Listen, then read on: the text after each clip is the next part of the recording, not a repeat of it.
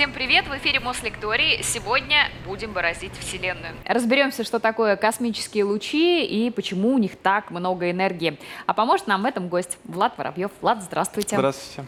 Влад, а, откуда летят эти космические лучи и что это вообще такое? Начну с того, что это вообще такое. Космические лучи — это элементарные частицы, ядра разных химических элементов, от самого легкого водорода, то есть протона, до тяжелых, там, стабильных э, ядер. Это электроны, гамма-кванты, нейтрино, в общем, большой зоопарк элементарных частиц, который прилетает к нам из разных глубин космоса. При этом двигаются эти ядра, эти частицы со скоростью близкой к скорости света имеет, соответственно, очень большие энергии. Этим они отличаются от других, от э, обычной радиации, допустим, которая в космосе тоже имеет место быть. Прилетают они к нам из разных уголков нашей галактики. То есть, например, Солнце. Солнце тоже является источником космических лучей. А, Из э, такого явление, как вспышки сверхновых, является основным источником космических лучей. Это очень такие яркие явления, которые э, редко, но происходят э, даже ну, в нашей галактике, во Вселенной в целом довольно часто происходит. Когда звезда взрывается, и вот на вот этих э, ударных волнах вот этого взрыва частицы ускоряются до огромных энергий и, соответственно, могут долететь до нашей планеты и быть здесь пойманы нами. Они все одинаковые или у них у всех состав, ну, может быть, абсолютно разный? В чем ценность для ученых, например, этих составов? Чем они отличаются? Э, Разные. То есть э, в космических лучах отдельно выделяют ядра. Космические лучи это преимущественно ядра разных химических элементов. То есть там больше, чем 90%, аж 99%. А, небольшая примесь электронов, из которых ну, тоже окружающая нас материя состоит. Античастицы электрон, позитрон. То есть электрон он отрицательно заряжен, а позитрон положительно заряженный. Есть такие элементарные частицы в космических лучах. Гамма-кванты. Это вот есть частички света, фотоны, которые мы видим, которые наш человеческий глаз воспринимает. А гамма-кванты — это те же самые фотоны, но с энергией, которые в миллионы и в миллиарды раз больше. Вот. И э, такая несколько неуловимая частица нейтрино тоже присутствует в космических лучах. И вот по каждым вот этим частицам отдельные, скажем так, отрасли в, в физике космических лучей. То есть как, каждую из них отдельно изучает каждые вот эти вот частицы. А в чем вообще ценность этих космических лучей вот для изучения для вас? Э, Космические лучи изначально были источником информации о элементарных частицах. Потому- Когда еще не было никаких ускорителей, мы всю информацию получали именно из космических лучей. О каких-то вот экзотических, э, ну, для обывателя, да, экзотических частиц, о которых никогда никто не слышал, мионы, пимезоны и так далее, так далее, так далее. Вот они были впервые открыты и наблюдались в космических лучах здесь, на Земле. А Сейчас, в эпоху, когда ускорители лучше позволяют нам изучать элементарные частицы, больше обращают внимание на астрофизический аспект космических лучей. То есть это все-таки космические лучи — это частицы с огромнейшими энергиями. Нас- а Там энергии могут достигать таких значений, которые в лабораторных условиях, то есть в ускорителях, мы не можем достичь. Абсолютно. Технически это невозможно. И есть, значит, во Вселенной процессы, которые вот, вот таких энергий могут разгонять частицы. И вот одна из ключевых задач физики космических лучей, астрофизики даже вот космических лучей, понять, что генерирует, что ускоряет таких энергий во Вселенной, что является таким вот источником. А есть какие-то подозрения? Ну, уже как бы Есть, намеки, конечно. кто, Есть. кто, кто и что это делает? Есть. Как я вот сказал, вот э, основным источником являются сверхновые, но вот они как раз э, могут разгонять э, вот на этих ударных волнах от взрывов сверхновых до энергии, которые в лабораторных условиях мы ну, до сегодня не умеем получать. Но есть и больше энергии, которой в лабораторных условиях нет. А вот считается, что такие частицы прилетают к нам вообще из других галактик. То есть в нашей галактике таких источников даже нет. То есть эти частицы вообще миллиарды лет могли путешествовать там, по Вселенной, ну миллионы, миллиарды лет, прежде чем прилететь вообще к нашу галактику, еще и на, на Землю. И это вот э, разные активные, то, что назов- самым таким э, главным кандидатом на источник являются квазары, блазары, активные ядра галактик, такие вот э, астрономические объекты. Как вы их ловите? Можно ли их увидеть э, глазом? Интересный вопрос, можно ли их увидеть глазом, но их ловят на самом деле большим количеством э, приборов. А, так как все-таки это элементарные частицы, то здесь используются детекторы элементарных частиц наподобие тех, которые вот, как все вот видели, допустим, на Большом адронном коллайдере. Ну, размеры могут быть разве что другие. На коллайдере ускоряются частицы, там преимущественно в основном ускоряются именно протоны, встречные пучки протонов, которые в некоторых местах сталкиваются. Там четыре основных детектора, есть еще несколько более малых детекторов. Вот в этих местах, где расположены детекторы, сталкиваются элементарные частицы при больших, больших энергиях. Вокруг этих мест ставят там оборудование, которое позволяет увидеть траекторию частиц, которые образуются там, какие энергии у этих частиц, как они движутся в магнитном поле, что это вообще за частицы, вот такого рода оборудование Мгм. там вот работает, которое позволяет вот как раз э, увидеть какие-то э, явления при таких вот энергиях. Допустим, вот как там искали частицы бозон Хиггса, которые успешно нашли. И вот сейчас там пытаются найти отклонение от стандартной модели, то есть от э, того а, аппарата математического, который вот э, объясняет всю физику элементарных частиц, весь микромир. То есть как вот весь мир устроен на самом элементарном процессе. То есть пытается вот что-то увидеть что-то за гранью, есть ли что-то за гранью. Оно есть, но мы знаем, что оно есть, потому что есть э, даже вот частица нейтрино, она вот согласно вот этой модели, она не обладает массой. Мы знаем, что она обладает массой. Значит, вот надо что-то искать новую физику. Есть намеки на новую физику. Вот так вот приблизительно оно работает. Что А, касается лучи? космических лучей. Изначально э, использовались такие э, детекторы, которые помещались на аэростат, и на аэростате поднимались там на, десятки километров над уровнем моря. Причем измеряя интенсивность и это ионизирующее излучение из космоса на разных высотах. Ну, как и впервые вообще были они открыты, что вот увидели, чем выше мы поднимаемся, слой атмосферы меньше, атмосфера меньше мешает, и мы больше частиц регистрируем. И Вот поэтому э, один из основных методов это вот именно на аэростатах, подниматься на большие высоты с большими детекторами, как я сказал, наподобие как вот на Большом адронном коллайдере, и, э, и изучать вот их различные характеристики. Что это за частица, откуда она прилетела, какая у нее энергия и тому подобное. Дальше захотелось подняться еще выше. Сейчас у нас есть детекторы, которые в открытом космосе летают на орбите Земли, ну, в том числе на Международной космической станции. Уже более прямые измерения космических лучей, и в том числе там и гамма-кванты регистрируются. Есть отдельный эксперимент чисто под гамма-кванты направленный. Но принцип приблизительно тот же. То есть тоже там и что за частица, откуда она прилетела, с какой энергией, так, такие характеристики физически измеряются. Вот, но э, чем больше энергии у частицы, у космических лучей, тем их меньше. Причем это очень быстро падает э, зависимость. Чем больше энергии, тем меньше частиц. Поэтому прямыми измерениями частиц с самыми большими энергиями померить невозможно. Придется очень долго сидеть и ждать, пока мы такую частицу поймаем. А еще и, скорее всего, габарит установки не позволит точно измерить ее энергию. И ученые по- поступили хитро. Э, Мы используем теперь, ну как теперь, после прямых таких измерений, мы используем нашу Землю в качестве детектора космических лучей. То есть мы располагаем э, большое количество там, телескопов, даже если оптические телескопы используются, большое количество детекторов на поверхности Земли, например, и по- по- под землей тоже. И наблюдаем такое явление с помощью вот этих детекторов, с помощью телескопов, как широкие атмосферные ливни.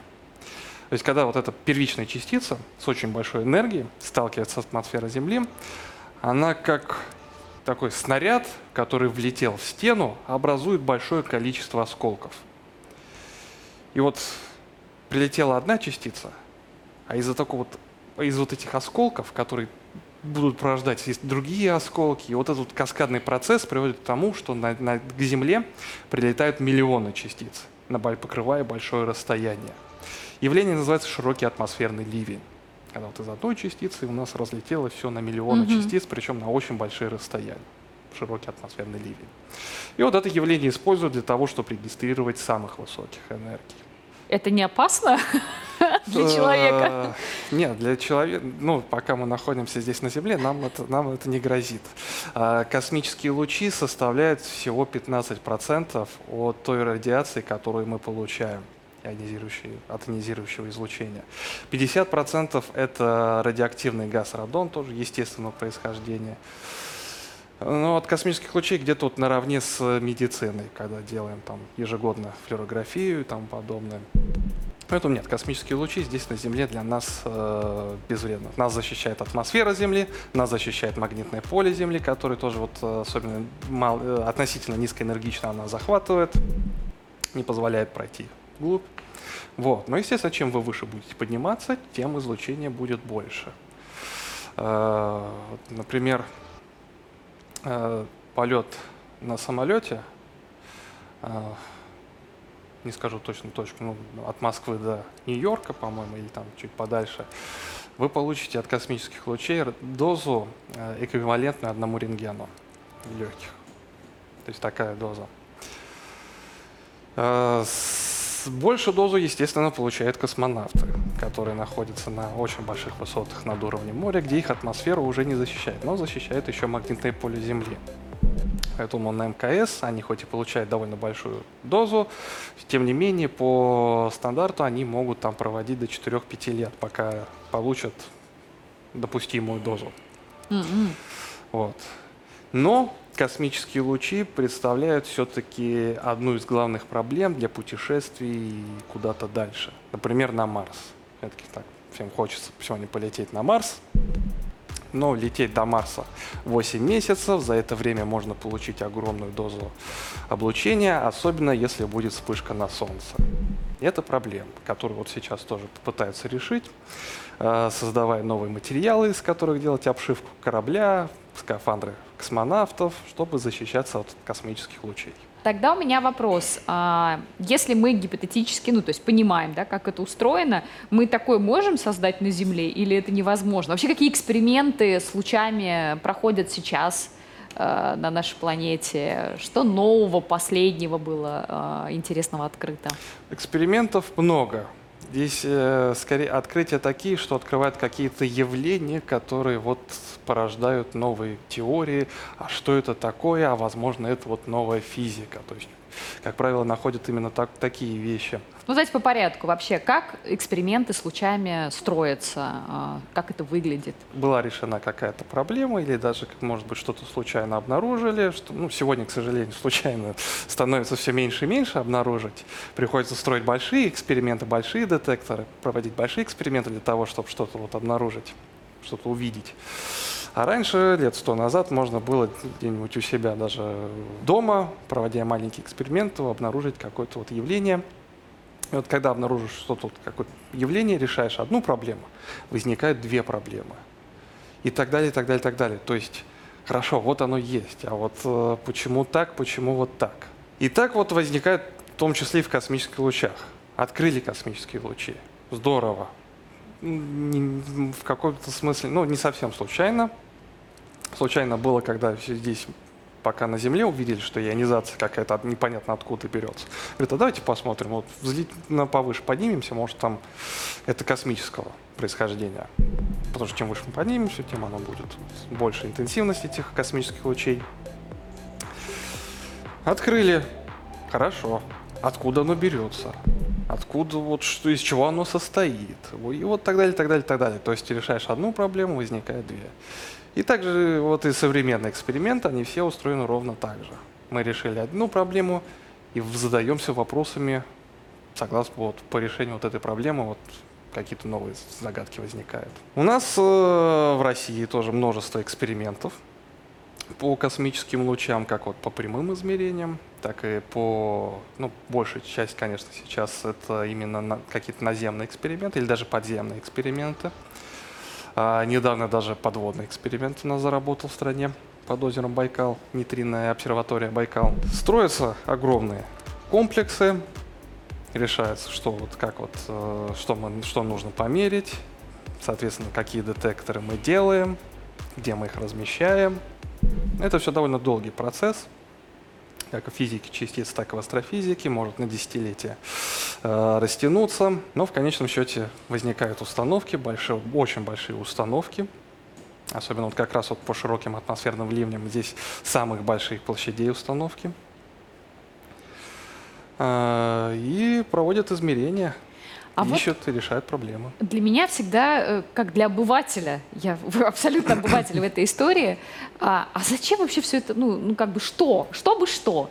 Получить, понять, э, э, где заканчивается Вселенная и заканчивается ли она, откуда мы взялись, э, как, чтобы, не знаю, э, э, эту энергию использовать в каком-то другом русле. Вот в чем смысл вообще всех этих исследований и открытий? Наука делится на два таких направления, как фундаментальная наука и прикладная наука. Фундаментальная наука, она занимается поиском вот чего-то нового, то есть решением вот каких-то вот э, фундаментальных проблем в том смысле, что вот какое-то явление вот наблюдаем, разобраться в нем и так далее. То есть что-то открытие, что-то новое, там частица открыть, планета открыть, найти.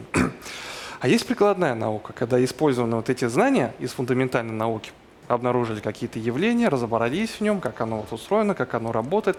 А давайте теперь применять это на практике. Как мы можем применять это на практике? И космические лучи, кстати, тоже применяются на вот практике. я как раз к лучам и хочу. Зачем мы их так исследуем? Как мы вообще их можем практически использовать? Исследуем мы их, потому что мы хотим понять, как устроен мир. Все-таки это как бы а, то, чем занимается вся фундаментальная наука. Не обязательно даже физика э, частиц, не обязательно даже физика в целом. Другие естественные науки ровно на тот же вопрос пытаются ответить, как устроен мир. Просто физика это более глобально пытается сделать. Сразу на всю Вселенную ответить вопрос. А как используется при- э, в прикладном направлении? Мы все делаем рентген мы, э, который позволяет как бы, понять, как мы, вот, мы внутри устроены, диагностировать. Но рентген для того не получится сделать, допустим, для каких-то крупных объектов. Или, может быть, даже где-то удаленных объектов от нас. А вот космические лучи нам это де- делать позволяют. И здесь используется такая частица, как мион. Мион — это такой более тяжелый электрон, он 200 раз тяжелее электрона, но он нестабилен, но из-за своей массы он очень проникающий. Он относительно долгоживущий. И э, в космических лучах, вот у нас здесь на Земле их довольно много через нас проходит мионов. Если взять один квадратный метр площади, в секунду 100 мионов проходят на уровне моря. Вот сейчас мы сейчас с вами общаемся, прям через Вот они здесь. да, они быстро летят со скоростью света, поэтому их только детекторами можем поймать. Вот, и вот эти мионы позволяют нам, скажем так, вот такую томографию выполнять, под- по- подобие, как вот э, в медицине мы используем рентгеновские лучи для томографии. А, Например, э, очень много обсуждали для просвечивания пирамид в Египте. И вот недавно был так, неоднократно пирамиды, э, и не только в Египте, просвечивали с помощью мионов, ставились детекторы, проходили через них мионы, смотрели, как они там проходят. И э, недавно так в пирамиде Хеопса обнаружили пустоты, которые до этого там не были обнаружены. И до сих пор не могут найти, а где же к ним там вход. Но вот с помощью мионов, космических лучей, смогли просветить и обнаружить, что оно там есть. А у нас в лаборатории, например, тоже на практике используются мионы для того, чтобы следить за атмосферой и околоземным пространством. А, Например, где-то вот образуется туча, и вот миону еще через эту тучу надо пройти. Не все мионы пройдут через эту тучу. И мы с помощью вот трековых детекторов, которые траектории частиц, мы можем след от Мгм. частиц увидеть в этих детекторах, мы увидим, что с того направления, где вот там образуется туча, к нам приходит меньше мионов. Там дефицит, их дефицит с того направления. Ну, мы можем заранее не знать, что там туча. Мы значит, ага, там что-то образуется. Что-то, вот, ну и в режиме реального времени наблюдать, как оно движется. Прогнозирование. то есть позволяет прогнозировать. Второе, что сейчас, кстати, очень актуально, когда на Солнце происходит вспышка, э, в сторону Земли может полететь вот этот вот большой-большой кусок плазмы. Называется корональный выброс массы. Он движется не со скоростью света, но, как бы, тем не менее, на нас, когда долетит до Земли, он может повлиять, особенно на электронику. Э, Спутниковый интернет может пропасть, особенно все с этим связано. Радиотехнологии тоже иногда там страдают от этого. Из-за того, что он летит меньше, чем скорость света, значительно меньше, чем скорость света, а космические лучи, быс- э, они летят со скоростью света, быстрее, чем вот эта плазма. Она, они, они проходят через эту плазму и в магнитном поле отклоняются от своей траектории. И мы опять видим дефицит космических лучей за счет того, что вот в нашу сторону летит вот эта плазма. То есть тоже надо вовремя вот это очень прогнозировать, чтобы защитить нашу электронику, особенно на орбите Земли. А как изучают Вселенную с помощью них? То есть э, как далеко вообще удалось заглянуть и понять что-то про нее? С космическими лучами, вот как именно с ядрами, вот то, что основные космические лучи, что они себя представляют, а, тяжело заглядывать куда-то далеко, потому что все-таки это заряженные частицы, и они будут гулять в электромагнитных полях галактики.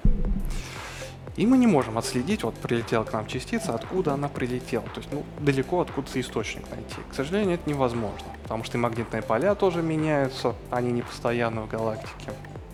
На Солнце каждые 11 лет поворачивает свои полюса. Вот. Но здесь на помощь к нам приходят гамма-кванты и нейтрино. Они нейтральные, и поэтому в магнитных, электромагнитных полях они никак не рассеиваются, никак с ними не взаимодействуют, и более точно могут нам указать на источник частиц таких энергий. А здесь особенно интересны все-таки источники самых больших энергий, потому что эксперименты еще проводятся по этому изучению. Хотя здесь космические лучи, ядра самых высоких энергий тоже более-менее позволяют, потому что чем больше энергия, тем меньше магнитное поле будут влиять на траекторию частицы. Уже можно попытаться отследить, откуда оно прилетело. Есть, например, самый такой крупный эксперимент. э, Обсерватория Пьераже находится в Аргентине. Ее площадь 3000 квадратных километров.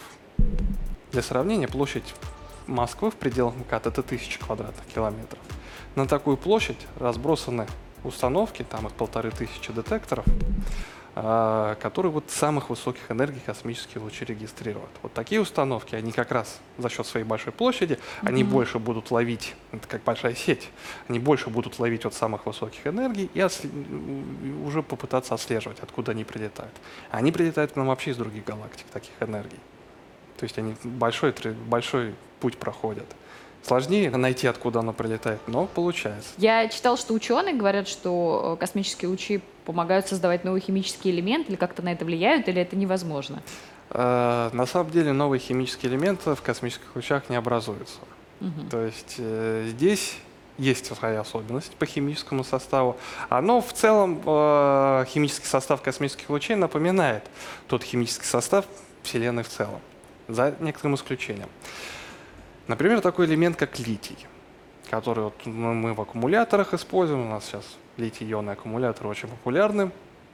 Э, Литий почти лишен во Вселенной. Его больш- большущий-большущий дефицит во Вселенной. А в космических лучах его очень даже много. То есть возможно, что литий, которым мы пользуемся, он образуется именно благодаря космическим лучам. За счет того, когда там космические лучи с какой-нибудь межзвездной средой сталкиваются, там ядра более тяжелые разваливаются, и вот образуется литий. Может быть, вот благодаря космическим лучам у нас есть литий-ионные аккумуляторы. Что помогли сделать космические лучи такого исключительного, да, как далеко э, заглянуть, э, чего не давал никакой другой источник информации? Смотрите, здесь особый интерес, на- отвечая на этот вопрос, представляют именно гамма-кванты и нейтрино, которые позволяют нам указать на источники самых энергичных объектов во Вселенной.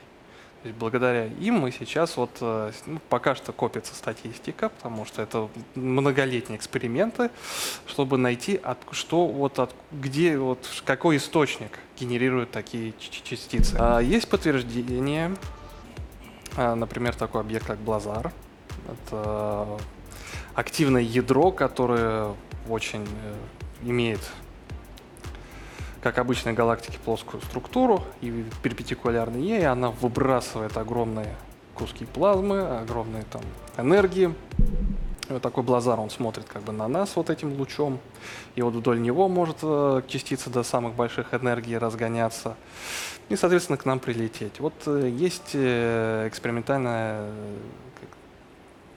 не подтверждение, но намеки, что вот этот источник, что вот этот вот объект галак- э, астрофизический является вот, вот гени- и дает огром, такие огромные энергии.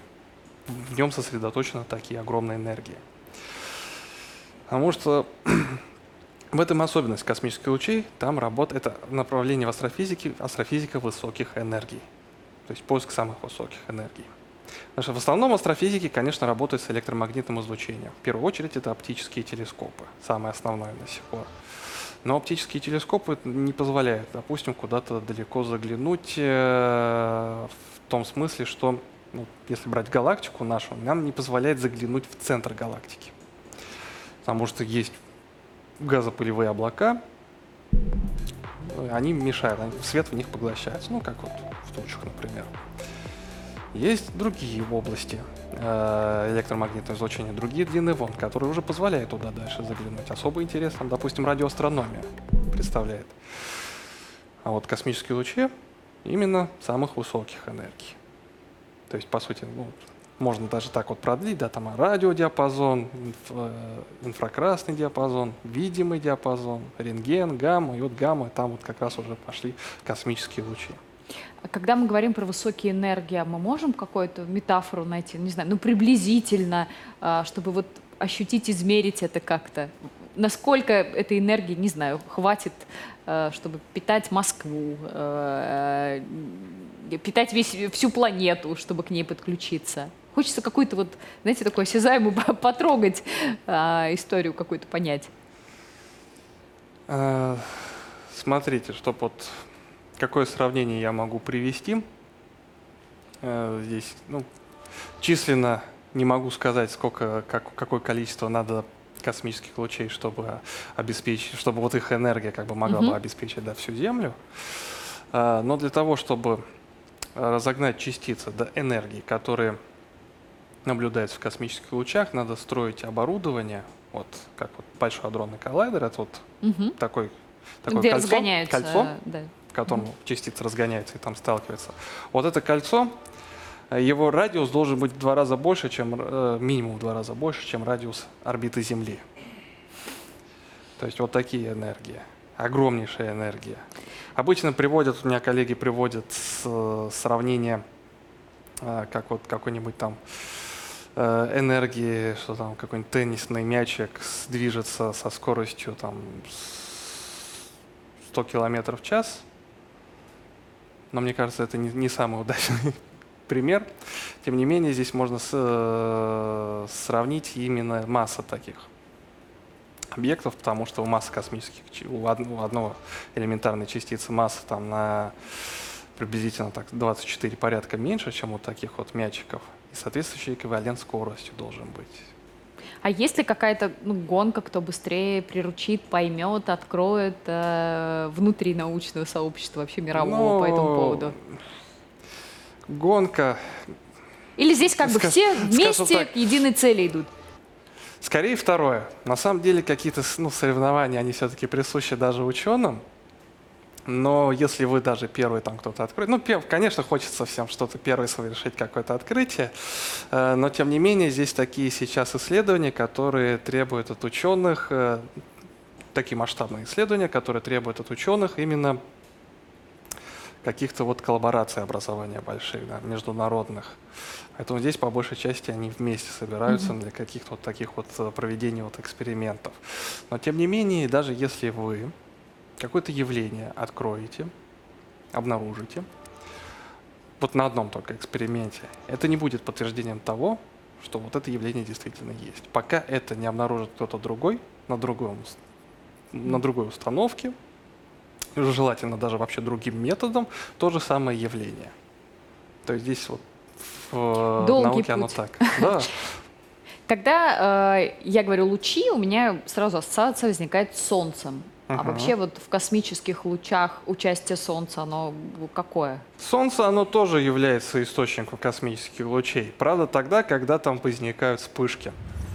То есть есть отдельно солнечные космические лучи, есть отдельно галактические космические лучи, есть внегалактические космические лучи. То есть вот они вот так вот по месту их происхождения разделяются. Да, наша звезда тоже излучает космические лучи.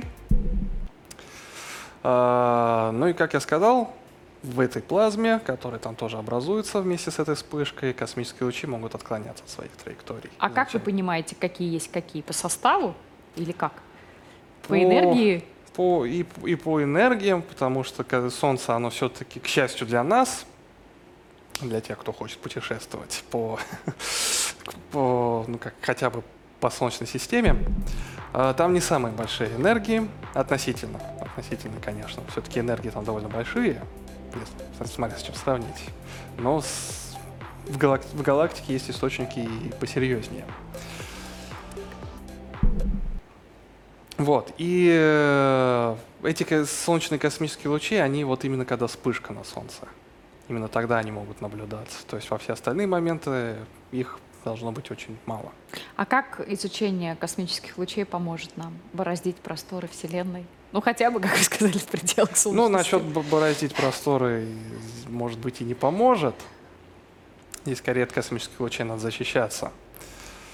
Ну и практическое применение, вот как я при- привел э, пример с просвечиванием пирамиды Хеопса, есть идеи также просвечивать э, астероиды, космические тела, ну, которые у нас вот в нашей Солнечной системе присутствуют.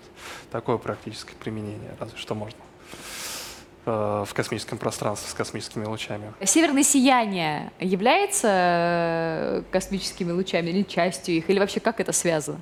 Нет, к космическим Никак. лучам северное сияние отношения не имеет. Оно имеет отношение к выбросу вот этого коронального выброса массы, Мгм. который попадает на Землю, там частицы, они там низкоэнергичные, они захватываются магнитным полем Земли, и вот как раз в районе полюсов они проникают в атмосферу, и атмосфера в этих местах начинает светиться. Так образуется северное сияние.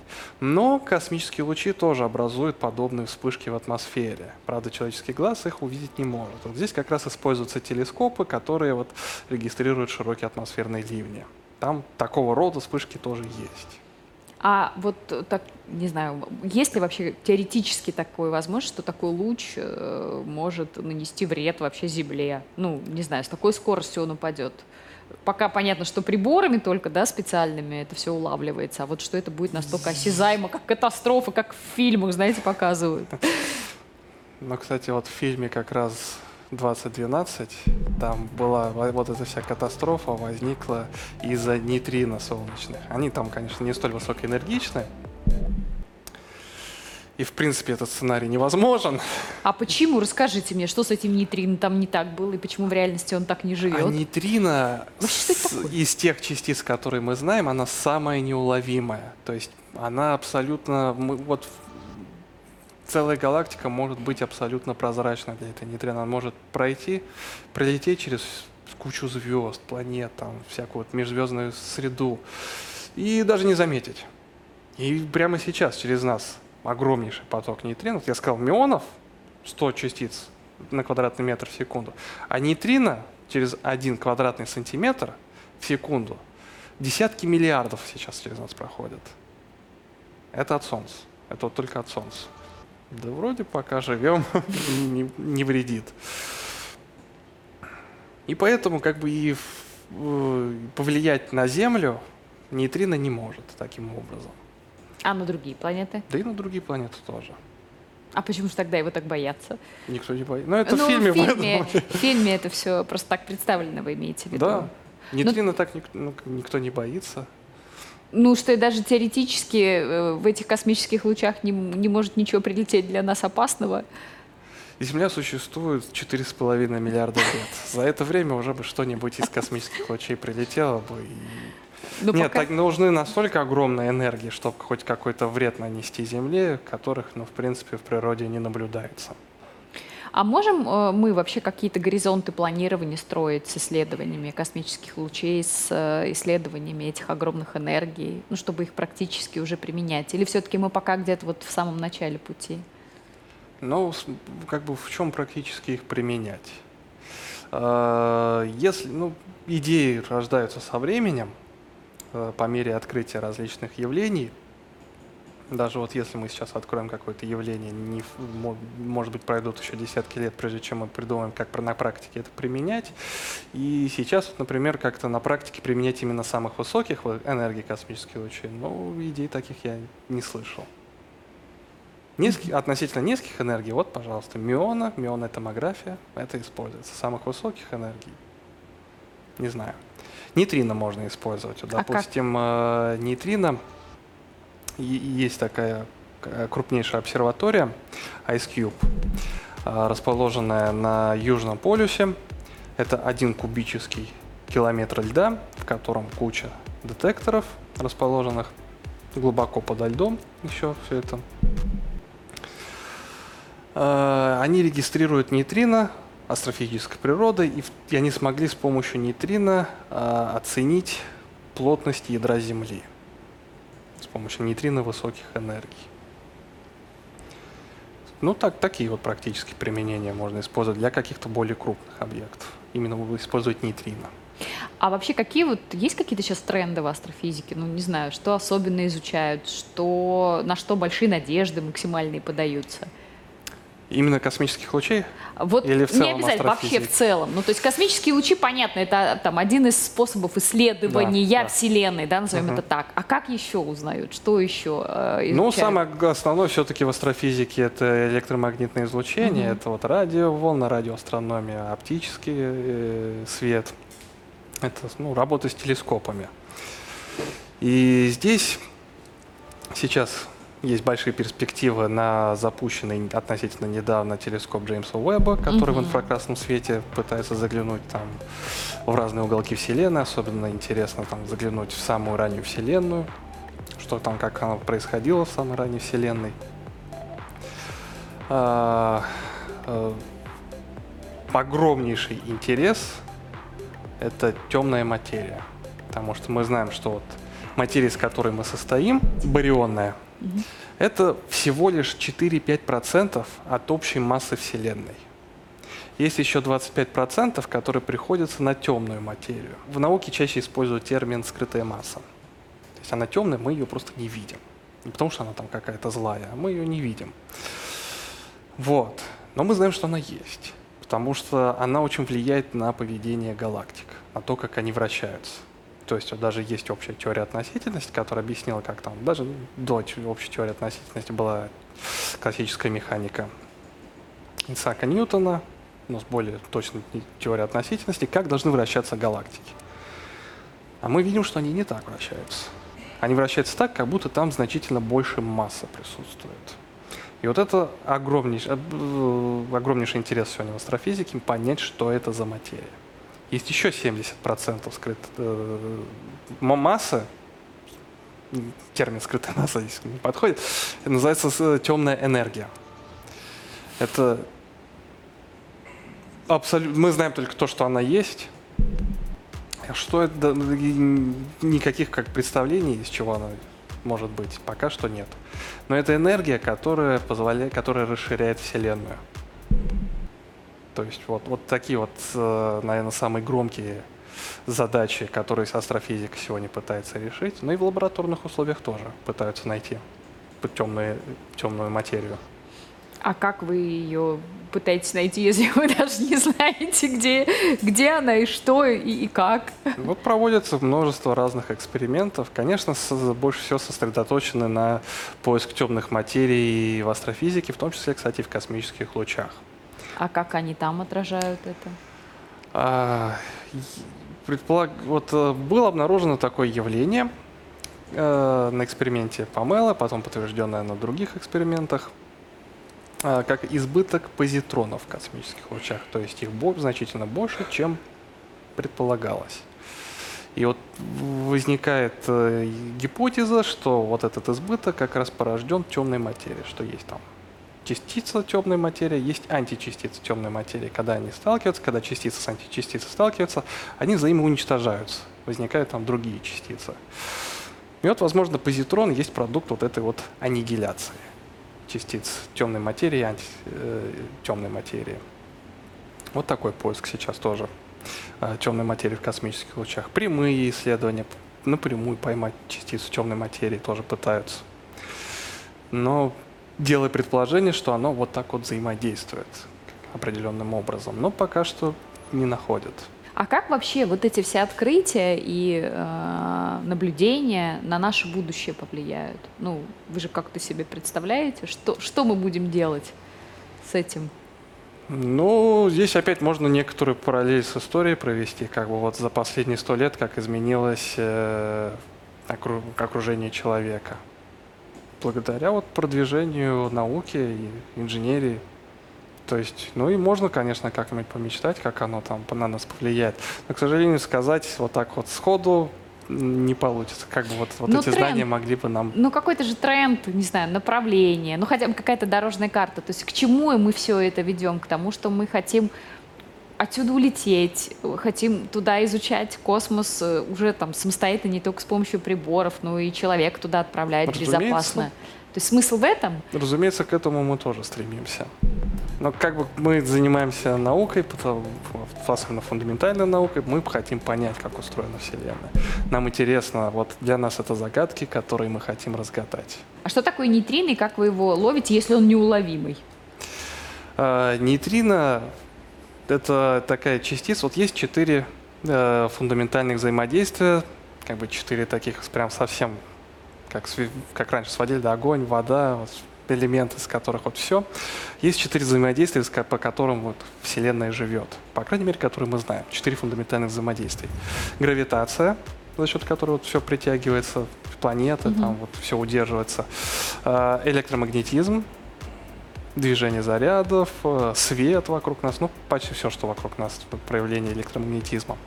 И есть два взаимодействия сугубо субъядерные, на микроуровне проявляющиеся. Называется сильное и слабое взаимодействие. Сильное удерживает частицы, допустим, там, из которых вот ядро состоит, нуклоны внутри, как частный случай.